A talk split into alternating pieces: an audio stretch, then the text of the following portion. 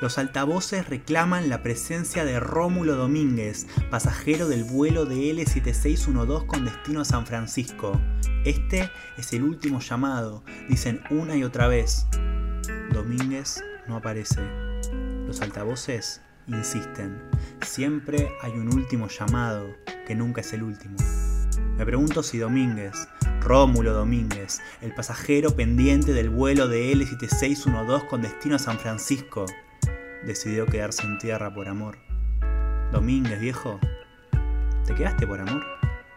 ¿Estás ahora encerrado en algún hotel del microcentro? Las sábanas por el piso, los restos de una noche fundante, las botellas.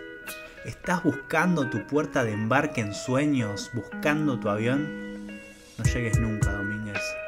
Que huelen los que no saben a dónde ir.